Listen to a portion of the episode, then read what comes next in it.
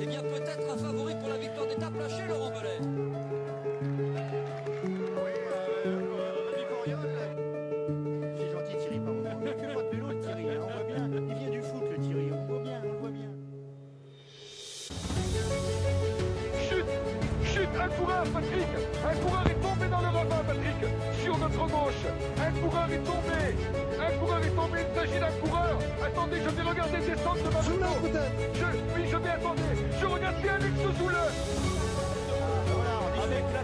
Schleck, là, c'est Nibali, le premier à sauter dans sa roue. Franck Schleck est juste derrière. Et Alberto Contador qui vient de partir. Lance. Armstrong, est lâché. Lance Armstrong est lâché. Et il est littéralement appliqué, comme on dit, euh, dans les milieux cyclistes, alors que tout le monde le passe. Bonjour à toutes et à tous et bienvenue pour ce nouvel épisode des commissaires de course. Aujourd'hui, nouveau volet de notre rendez-vous hebdomadaire du dimanche soir, la sortie du dimanche, où nous vous revenons donc sur l'actu vélo de la semaine écoulée et celle à venir. Voilà, pour nous accompagner. Ouais, problème de son apparemment. Euh, Théo, Bonsoir. pardon, Baptiste? Bonsoir, bonsoir à tous. et Daniel? Salut. Bonsoir, commissaire. Bien, donc euh, l'actualité de cette semaine, euh, principalement dominée par euh, course et le Tour de la Communauté de Valence. Alors, on va commencer euh, par la seconde, qui réunissait beaucoup de grands coureurs parmi les, on va dire les, mieux classés au, classement UCI. Et on peut dire de manière générale, pour faire un, bilan général, avant que je, n'évoque très vite le reste. Rappelle très vite euh, le, résultat.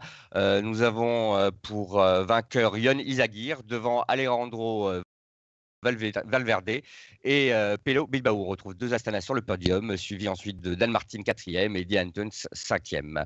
Voilà. Alors,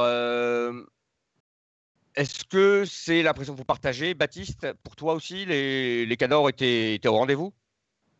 Bah oui, c'est vrai qu'on a vu une course euh, finalement dominée par euh, des grands noms du peloton. Après les petites courses de début de saison où ça n'avait pas toujours été le cas, là c'est vrai qu'on retrouve euh, sans grande surprise les meilleurs, notamment sur l'étape Rennes hein, qui, était, qui était hier avec la victoire d'Adam Yates, qu'on n'avait plus vu d'ailleurs aussi fort euh, depuis un petit moment, puisque sur la fin de saison il avait été moins en forme que son frère Simon. Euh, devant Valverde, euh, victoire d'Ion Izaguirre. Dans le top 10 du général, on retrouve Dan Martin, Dylan Tuns, Rui Costa, enfin voilà, un peu les, les usual suspects, si j'ose dire. Non, c'est vrai qu'on a un coureur qu'on a pas mal scruté au cours de la semaine, c'était Alejandro Valverde, mais bon, plus que lui, j'ai envie de retenir Adam Yates, hein, donc que j'évoquais un petit peu. On avait presque, d'ailleurs, il avait presque l'air soulagé de gagner, et au-delà de sa victoire, qui est sa première depuis un moment, euh, j'ai trouvé que la manière avec laquelle il avait gagné était assez encourageante pour lui. Euh, il a donc c'était l'étape reine de, de la course qui, en gros, se terminait par une arrivée au sommet de 3-4 km. Et euh, on l'a vu prendre les commandes du petit groupe de leaders euh, à 2 km de l'arrivée et ne pas les lâcher. C'est vraiment lui qui a imprimé son tempo. Et pour gagner, il a encore accéléré. En fait, il a lâché tout le monde presque au train de sa roue euh, dans les 500 derniers mètres, ce qui était assez impressionnant parce que voilà, il avait vraiment assumé déjà le tempo avant. C'était vraiment lui le plus fort. Il n'y avait pas photo. Et Valverde, avec son jump classique, n'a pas réussi à le reprendre dans, dans les tout derniers mètres. Donc j'ai trouvé cette victoire du Britannique assez encourageante. Ça ne m'étonnerait pas que euh, il soit à la fête euh, là dans les, dans les prochaines semaines. Je ne sais pas s'il fait Paris-Nice ou Tirreno. Je ne sais pas comment il serait parti c'est avec son frangin. L'an dernier, il avait fait Tirreno. Il avait gagné une étape, mais il n'avait pas réussi à, à gérer le général. Peut-être que cette année, voilà, il y a, il y a quelque chose à faire pour lui sur ces courses-là. En tout cas, il a l'air euh, déjà très en forme. Théo, est-ce que tu partages aussi euh, ce sentiment? Une victoire en costaud, déjà. Oui, oui, enfin c'était euh, sa, sa victoire d'étape, elle était en costaud, surtout que ben c'est peut-être un préjugé de ma part, mais euh, voilà, on n'a pas l'habitude de voir Damiens prendre ses responsabilités. Je me suis même dit qu'il en faisait trop. Mais il y, a un- autre coureur qui m'a vraiment marqué, qui fait un bon début de saison, alors qu'il a un, peu été à la peine l'an dernier, c'est Edvald Boasson-Hagen, qui a gagné le, contre-la-montre inaugural et qui a, aussi participé au sprint. Bon, il n'a pas été mis au sprint, il a terminé deux- euh, sixième de la deuxième étape et, et neuvième de la dernière sur euh, l'étape un peu, un peu compliquée. Euh, de, vendredi, il, il s'est accroché et sur l'étape que gagne Adam Yates, l'étape l'étape Rennes, il a, bien limité la casse. Du coup, au final, au final il est 9e. Alors j'ai un peu regardé, il n'avait pas gagné de contre-la-montre, si on compte pas le, championnat de Norvège du contre-la-montre depuis trois ans. Euh, C'était sur le tour, tour du Qatar qui n'existe plus aujourd'hui. Alors, est-ce que euh, ça veut dire que voilà, Boissonhagen va nous sortir, euh, va nous sortir une grande saison Je me rappelle qu'en qu'en 2016, après son, il avait fait aussi un gros début de saison. et Quelques-uns parlaient de lui euh, comme un possible vainqueur du, euh, des Jeux Olympiques. Tout à fait. Euh, Est-ce qu'on va revoir du grand Boissonhagen cette année? C'est un coureur qui a quand même une carrière globalement décevante, parce qu'on attendait beaucoup. Euh, je ne suis pas forcément convaincu, mais au moins c'est un, c'est un signe positif. Quoi. Hmm, très bien.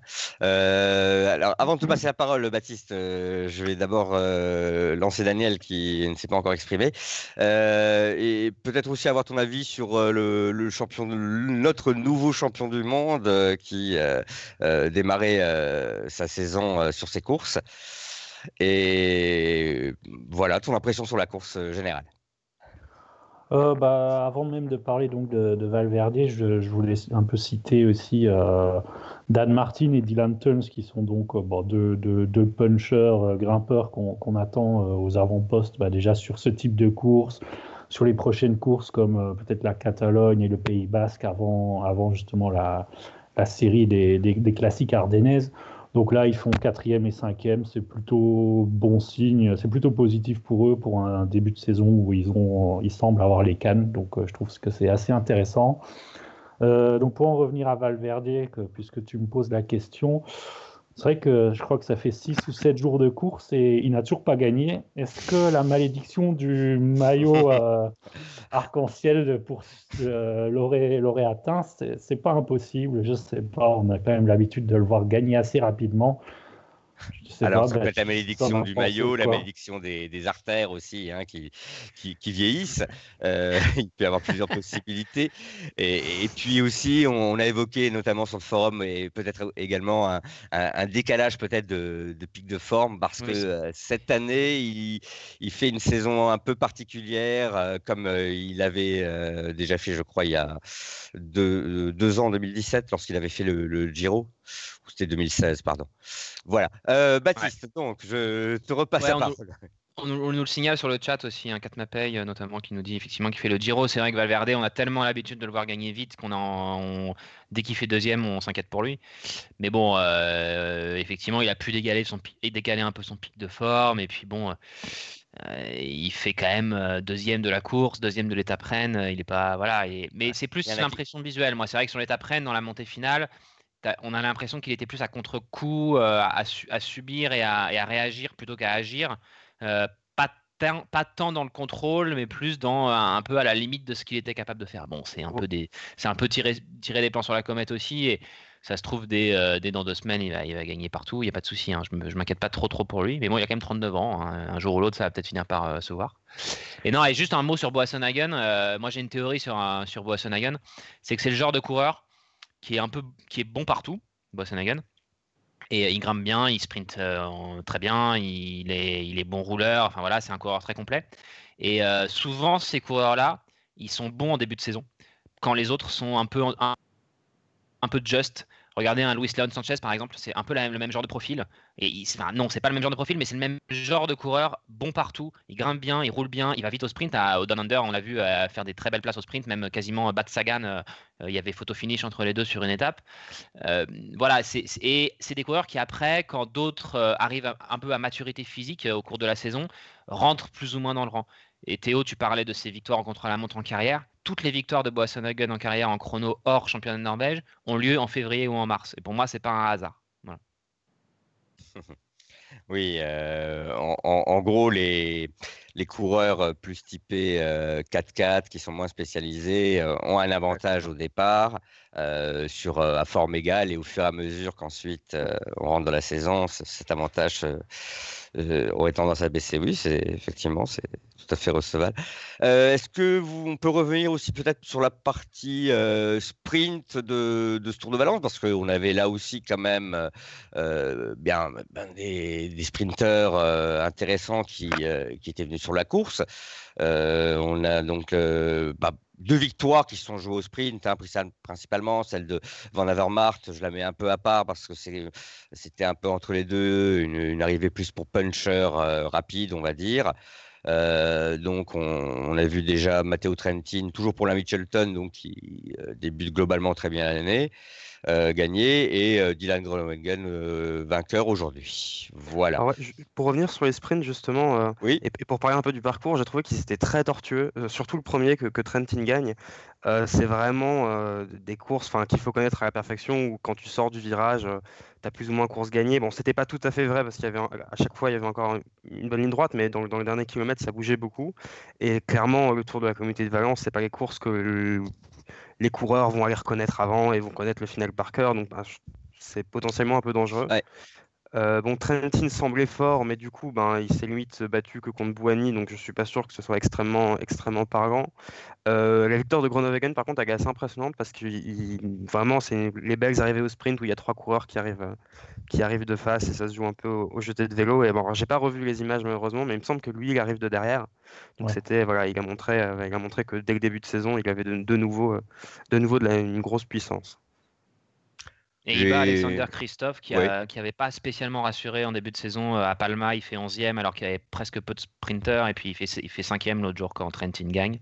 C'est plutôt rassurant qu'il soit capable de faire deuxième à, euh, sur une, un vrai sprint entre guillemets euh, à, la, pédale où tout le monde, enfin voilà, sans, sans parce que l'autre jour il y avait même il y avait pas Groenewegen etc. il fait à peine 5 donc bon, plutôt rassurant pour le Norvégien.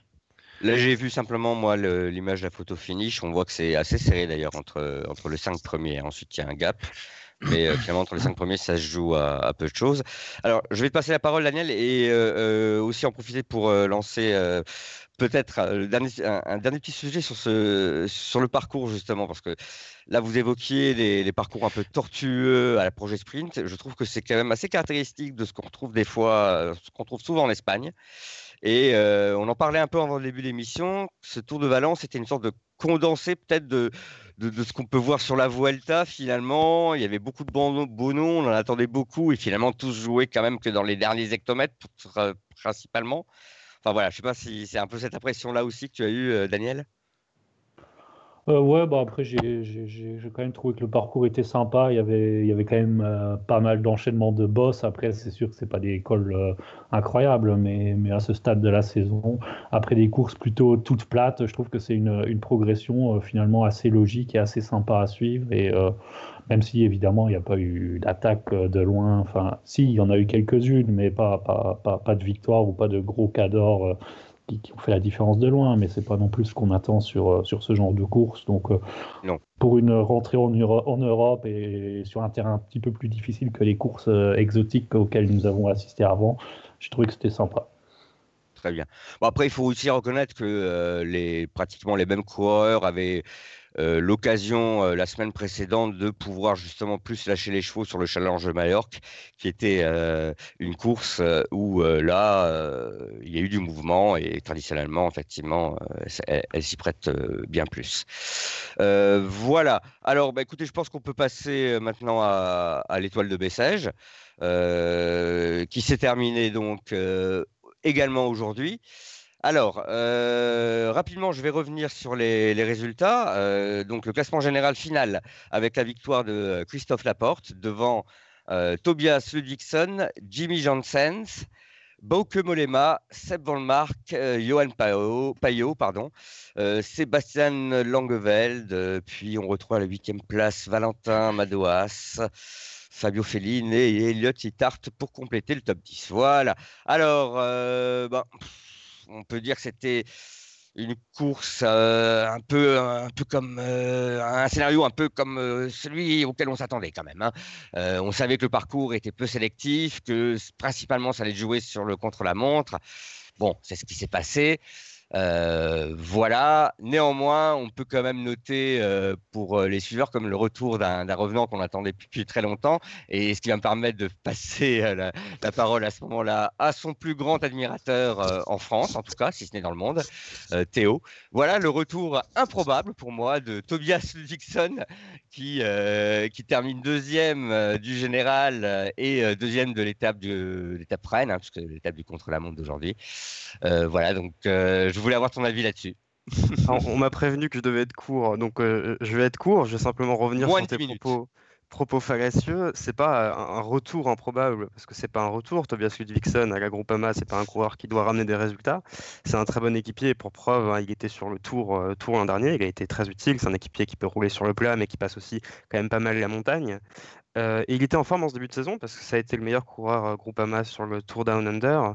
Il n'était pas prévu à la base euh, sur l'étoile de Bessèges, sinon euh, bien sûr j'aurais mis dans mes promos. Enfin quand je dis pas prévu à la base, c'est qu'il n'était pas dans les compositions d'équipe que les équipes envoient longtemps à l'avance.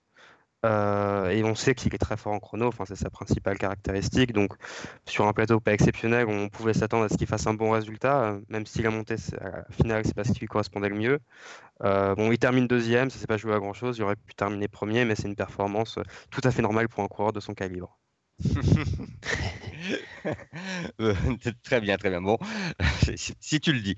Ou alors euh, peut-être que c'est parce que d'autres ont un peu déçu. euh, je sais pas. Ton, avis, Baptiste Peut-être que tu seras un peu plus mesuré sur ce, cette performance?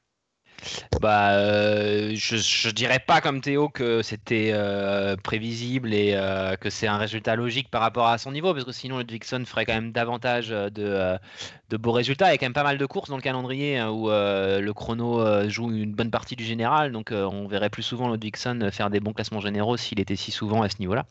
Donc je crois qu'il a fait un très bon début de saison. Et par contre, ce que tu soulignais hors antenne tout à l'heure, Théo, c'est que tu avais remarqué en cours de course qu'il il bossait peu et que du coup, sans doute, euh, Groupama FDJ comptait sur lui avec le chrono final. Et voilà, et je pense que c'est pas toujours le cas. Je pense que parfois, ils sentent qu'il n'est pas forcément à ce niveau-là et qu'ils Mhm. le font davantage travailler. Voilà, et là, je pense que c'est plus.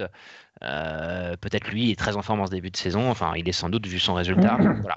Je- J'aimerais, moi, revenir plus sur. euh, celui qui l'a battu, j'en suis navré, euh, Théo, Christophe Laporte, qui fait une très belle semaine, qui, contrairement à l'an dernier, a réussi à garder la victoire finale. L'an dernier, il était déjà leader hein, au matin du chrono et il avait fait quatrième du chrono, mais insuffisant parce que Tony Galopin avait sur- survolé le chrono et avait gagné le général euh, en même temps.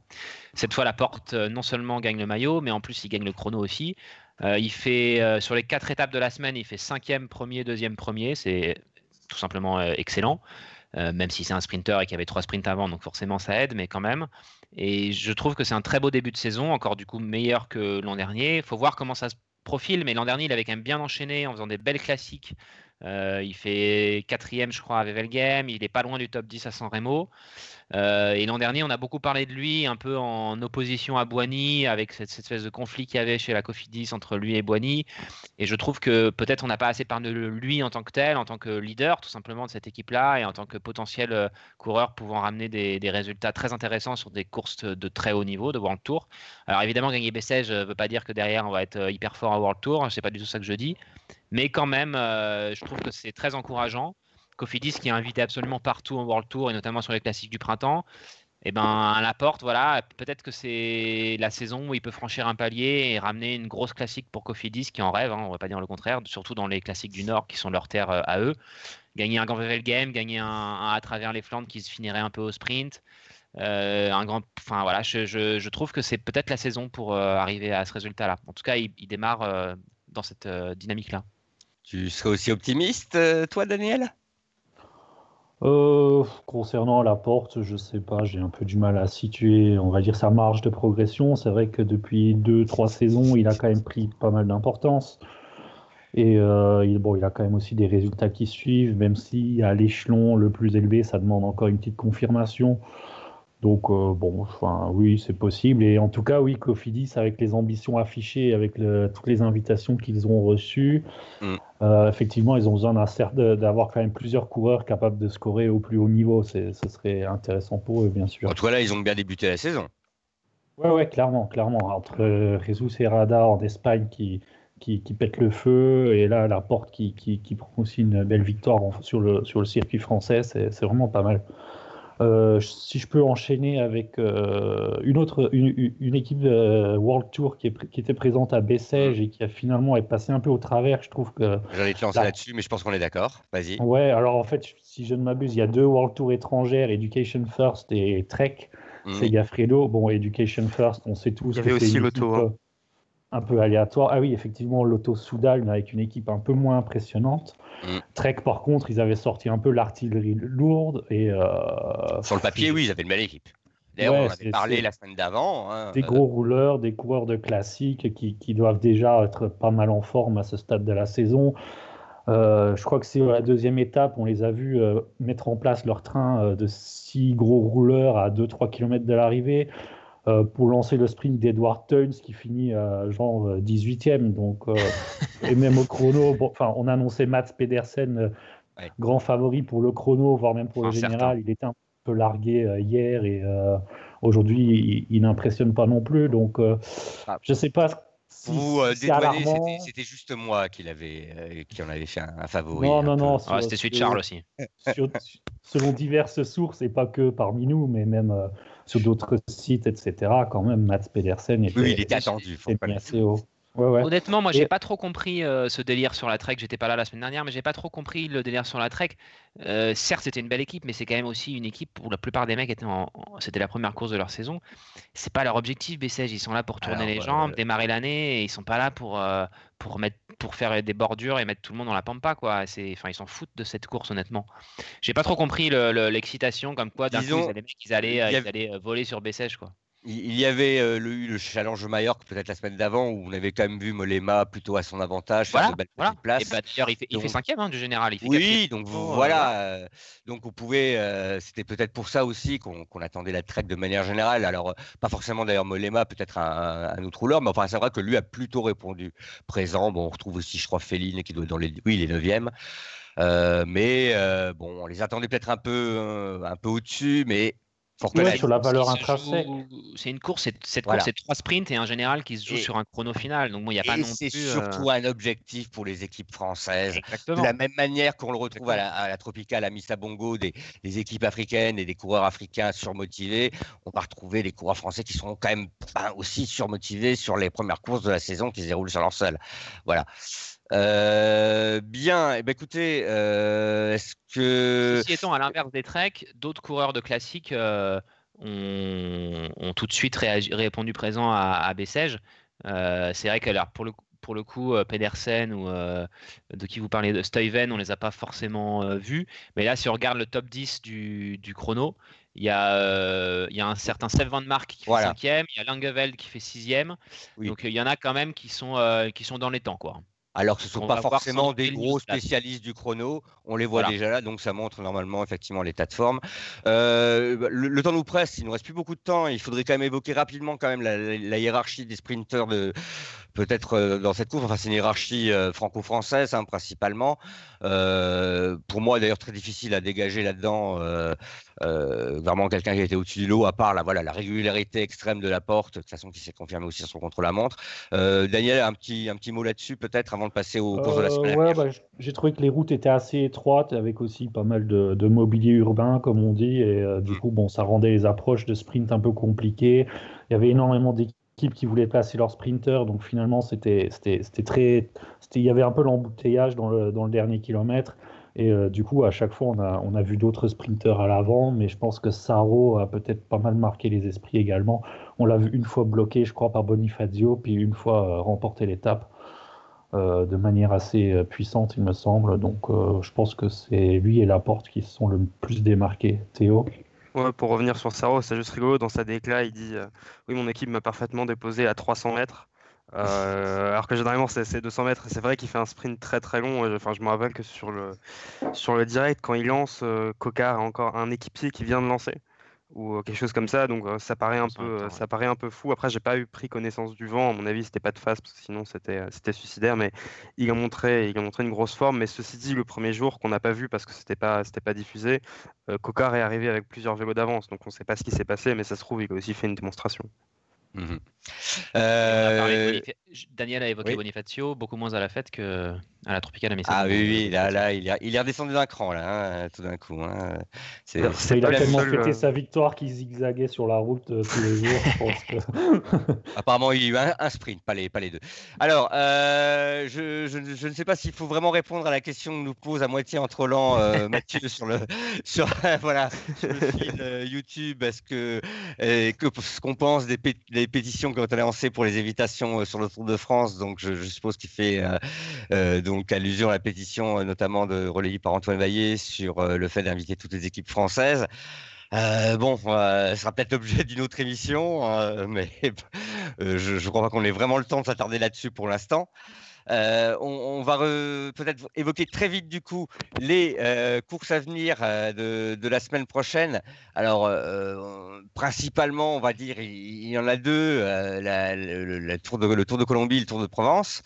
Donc le Tour de Colombie débute le 12 euh, dans, dans, deux jours. Tour de Provence, je crois que c'est le 14. Euh, voilà, c'est euh, de nouveau bien euh, finalement euh, un, un diptyque un peu euh, semblable à celui de la semaine dernière, c'est-à-dire qu'on va retrouver une course en France très, de, très de nouveau euh, franco-française dans sa composition et euh, une liste de participants en Colombie euh, beaucoup plus internationale avec là aussi des grands noms euh, dont le retour de Chris Froome Ouais. notamment hein, avec des grands noms aussi comme je crois Quintana, Miguel Angel Lopez, enfin Gaviria. Puis il y a une Enfin, grosse voilà. équipe Sky avec à la fois Froome, mais aussi Bernal et leur, nouvelle, leur nouveau Colombien Sosa. Donc euh, gros Sky. Avec un chrono par équipe dès le premier jour qui pourrait les foutre sur orbite euh, d'entrée de jeu. Et euh, bon, sur le Tour de la Provence, euh, si on regarde rapidement les équipes engagées, on pourrait croire qu'il y, a- il y a un gros plateau parce qu'on retrouve quand même Astana, euh, Education First, euh, Movistar, euh, Deuce Inc, euh, Sky, Sunweb, euh, Trek, donc c'est pas mal Oui, mais- françaises. Sauf que euh, quand on regarde les effectifs réellement, euh, réellement Voilà. alignés, euh, bon, euh, ça va pas changer radicalement, euh, radicalement ces courses. Quoi. Enfin, le Ça plateau devrait être relativement franco-français. Ouais. Ça. Oui, oui, effectivement. euh, en, en regardant rapidement la composition des équipes, on, on se rend compte qu'elles ramènent euh, leur, euh, leur euh, équipe B, voire C pour certaines, hein, la Sky. Bah, Philippe Gilbert sera content d'apprendre qu'il est relégué en. Non, mais c'est le seul effectivement qui devrait, euh, qui devrait, euh, surtout que le parcours s'y prête, parce que alors un, un mot sur le parcours du Tour de la Provence, c'est un assez beau parcours. Alors il y a un petit prologue de 8-9 bornes pour démarrer, et après les trois étapes sont vraiment difficiles. On a une première étape qui arrive vers La Ciotat avec euh, notamment, je crois, une côte de le pas de la colle, euh, c'est quasiment deux bornes à 11%. à une 10-15 km de l'arrivée, donc ça avait vraiment et avant c'est déjà bien vallonné, donc euh, une belle étape où ça devrait y en avoir un peu partout d'entrée. Là, pour le coup, effectivement, un Philippe Gilbert, voilà. Le lendemain, c'est la, euh, la troisième étape, enfin la deuxième si on compte pas le prologue comme une étape, c'est sur le circuit du Castellet où il y a une grosse bosse aussi qui est répétée 5-6 fois avec l'arrivée euh, 5 km après le dernier passage au sommet. Donc pareil, euh, une étape euh, vraiment punchy. Et la dernière étape qui arrive à Aix-en-Provence est un peu moins, les côtes sont un peu moins difficiles, mais c'est pareil, c'est vraiment mal plat tout du long, avec des difficultés, y compris dans le final. Et on devrait avoir trois jours euh, vraiment euh, animés avec euh, les, les, les punchers grimpeurs français. euh, euh, sans doute, parce qu'il y a Pinot qui est là, il y a Hiver, euh, j'ai qui y a d'autres, il y a Guillaume Martin est là, qu'on a vu assez fort à Majorque, Lilian Calmejane, euh, Tony Galopin, Rudy Mollard, Warren Barguil est là, Arthur Vichot, il y a du monde quoi côté français et on annonçait, mais je crois que c'est faux, hein, Mathieu Van Der Poel, mais je crois qu'il sera pas là finalement. Il y avait Ouais, euh, Poulidor a confirmé. prévu, mais Ça a été démenti tout à l'heure, Ah, effectivement. d'accord. C'était euh, c'était apparemment une erreur. hein, Selon l'équipe, il n'avait jamais été euh, prévu. Il avait été question, mais bon. D'accord. Il sera sur le Super Prestige, euh, une manche de Super Prestige cyclocross à la, à la place. Oui, c'est vrai que c'est un parcours euh, exigeant pour, euh, pour hommes forts, hein, ce, ce- ce Tour de Provence. Sur le Tour de Colombie, les, les principales difficultés les, seront réunies sur les, sur les deux dernières étapes, où euh, là devrait se, se jouer le, le classement général. Il y aura également, bon, c'est vrai, j'en ai pas parlé, il y a aussi une petite course en Espagne, il y aura également le, le Tour de Murcie, donc c'est bah, le jour d'après, je crois, le Tour de Provence, donc le, le 15, euh, normalement, voilà, c'est ça. C'est deux jours, hein. c'est sur deux étapes cette Ah, année. cette, année, c'est sur deux étapes. C'est vendredi et samedi, ouais. La première étape va arriver au sprint et la deuxième, et il y, a une- il y a une bosse à 10 bornes avant l'arrivée, voilà, en Mhm. gros. Voilà. il y a Valverde, il y a les, les- les Espagnols de d'habitude, quoi. Oui, c'est ça. Euh, Est-ce que on a le temps? Oui, je pense on, peut prendre le temps de se livrer rapidement à un petit jeu de, de pronostic. Alors pour euh, pour euh, allez juste pour la Colombie-Provence, hein, on, va faire euh, on va passer sur le, Tour de Murcie à ce moment-là. Juste sur les deux principales courses donc évoquées. Donc Tour de Colombie. Théo, un nom à nous proposer? Bah, en regardant euh, le, le parcours du Tour de Colombie et surtout un peu le, le contre-la-montre par équipe, Oui. euh, je, je- je- étonnamment, je, vais choisir Rigoberto Urán qui court à domicile et qui semble avoir une équipe qui devrait aller vite au contre-la-montre. Tu veux dire une euh, équipe qui ne chuterait pas durant le contre-la-montre par exemple S'il ne chute pas pendant le contre-la-montre. Très bien. Très bien. Baptiste? Euh, moi, je vois bien un des deux Colombiens de la Sky, euh, soit Bernal, soit même Sosa, pourquoi pas, euh, en mode, euh, puisqu'après, il va sans doute l'arbiner une bonne partie de la saison, euh, que, que Froome et Bernal lui offrent ça sur un plateau, peut-être. Ok, Daniel? Euh, oui, bah, je pense aussi à Bernal parce que bon, Froome, ça lui arrive de ne pas commencer sa saison au top. Par contre, Bernal, je pense qu'il va, il va se faire plaisir à domicile euh, et avec Uran à ses talons. Mm. Euh, on pronostique aussi la Provence, c'est ça? Voilà, on peut aussi pronostiquer la Provence. Mais c'est vrai que la start list n'est pas définitive, mais je vois quand même bien Philippe Gilbert euh, ou, ou un Sky. Ouais, ou peut-être un Sky. Peu importe lequel, peut-être Dunbar, peut-être Rosa. Ils ont l'air quand même d'être en... Enfin, Dunbar, on ne l'a pas encore vu, je crois, mais Rosa a l'air d'avoir un peu les cannes. euh, Sur une course française, ça peut le faire. Le niveau sera moins élevé qu'en Espagne. Mhm. Petite pique au passage, je note, je note, Daniel. Ce n'est pas passé inaperçu. Théo? Euh, je sais, je sais pas vraiment parce que c'est difficile de savoir euh, dans quelle forme vont être les, les Ouais. coureurs français. Les gros coureurs français, ils font leur rentrée. Mais je vais dire euh, Lilian Calmejane pour faire un petit hommage à, à Charles Marceau qui avait pronostiqué Calmejane sur Bessèges alors qu'il Ah oui, n'était pas forcément pas. prévu euh, sur la start list. T'avais mis qui, toi, Théo? J'avais mis euh, Wellens qui est tombé malade. C'est Petit retour, euh, tout en perfidie de Charles, c'est noté. Euh, Baptiste, Moi, je vois bien Guillaume Martin. Je trouve qu'il était fort à Majorque Oui. et le parcours lui va bien. c'est vrai qu'il avait des cannes euh, tout à fait sur le challenge à Majorque. Euh, bah, comme Et toi, Max moi, je, vu bah, je l'ai pas dit, mais c'est vrai que comme toi, j'avais j'avais envie de dire Martin. Euh, bah, du coup, euh, bah, je vais rester sur lui. Euh, si je dois donner, vraiment un autre nom, prenons le risque d'un Bakelands. Tiens, pourquoi pas Il aime ce genre de. Et course, après, il y a Thibaut Pinot aussi. Et Ouais. Pinot, parfois, démarre fort. Ça Oui, lui arrive. C'est vrai qu'il n'a pas besoin beaucoup de jours de course pour Ouais. être en forme. Et pour, pour la Colombie, hum, comme vous, j'ai tendance à voir Bernal. euh, et si jamais ça ne va pas être lui, à ce moment-là, pourquoi pas, pourquoi pas un quick step Parce qu'après tout, ils ont aussi une belle équipe pour, la, pour le contre-la-montre par équipe. Et à ce moment-là, on, on pourrait avoir euh, euh, Jungels qui tente de s'accrocher, par exemple. Hmm. Voilà, voilà.